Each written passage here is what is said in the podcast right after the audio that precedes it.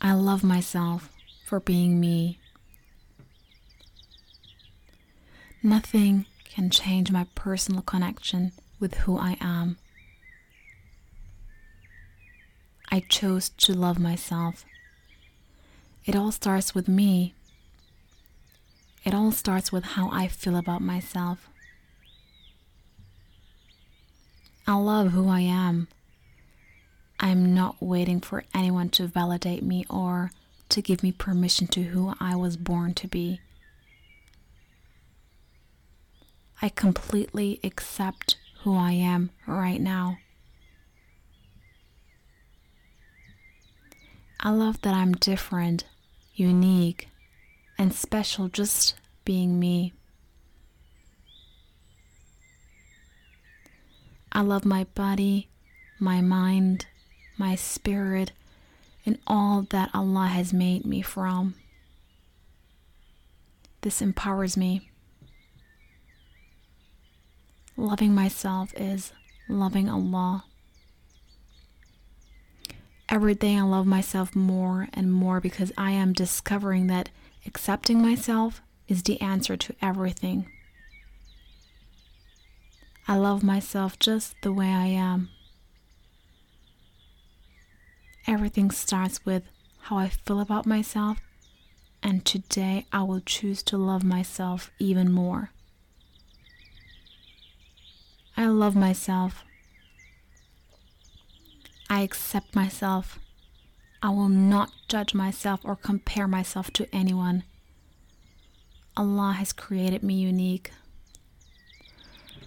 I have that self love glow.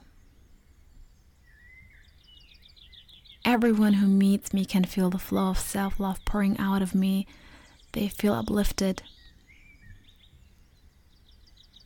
My self love radiates and attracts the best to me. Self love is protection from nonsense.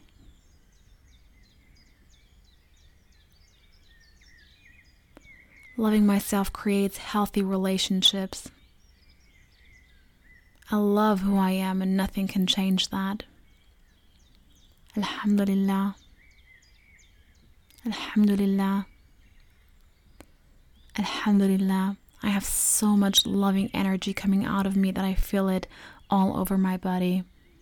It feels good to radiate the energy of love. It feels good to know that I can access and spread this love from within me anytime and anywhere. Loving myself is loving Allah. Nothing or nobody can give me that. Nothing or nobody can take that away. Loving myself is loving Allah. Alhamdulillah. Alhamdulillah. I accept myself every day, which means that I accept Allah's creation. I love myself even more. I receive so much love from Allah with every breath and every heartbeat. My love is unconditional. I love who I am no matter what I'm experiencing or who I am. I love my body. I love my life. I love Allah. Alhamdulillah. I am getting better. I am growing daily. My life is what I make it. I have the power to change everything. I have the power right now to love myself and to accept who I am. I feel so good about myself. Alhamdulillah. My happiness is my priority. My self love is my priority. My self care is my priority. Allah is my priority. Loving myself is loving my family.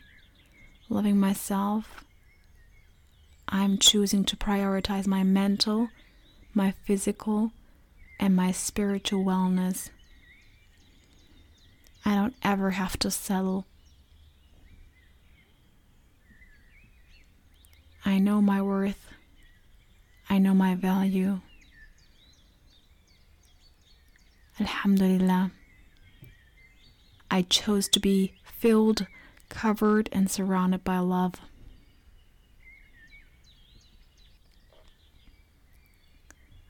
Allah supports me and provides for me, and I'm loved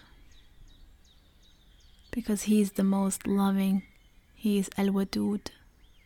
Alhamdulillah. I am loved. I am loved. And I love myself.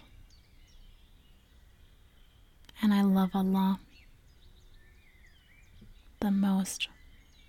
Okay, Dream Dua Jeweler, thank you so much for listening. Uh, it means so much to me that you took out this time if this episode you know touched your heart or inspired you in some way make sure to leave me a comment and a review and don't forget to subscribe. It makes such a difference. Take a quick second to share this podcast on social media with others who could you know really benefit from it or somebody who needs to hear today's message. And don't forget to tag me so i can thank you in real time and connect with you. And um, if you want to give me some suggestions or idea for somebody who I really need to interview, leave me a comment. And um, I'm looking forward to dreaming, making dua, and doing amazing things with you. Assalamu alaikum.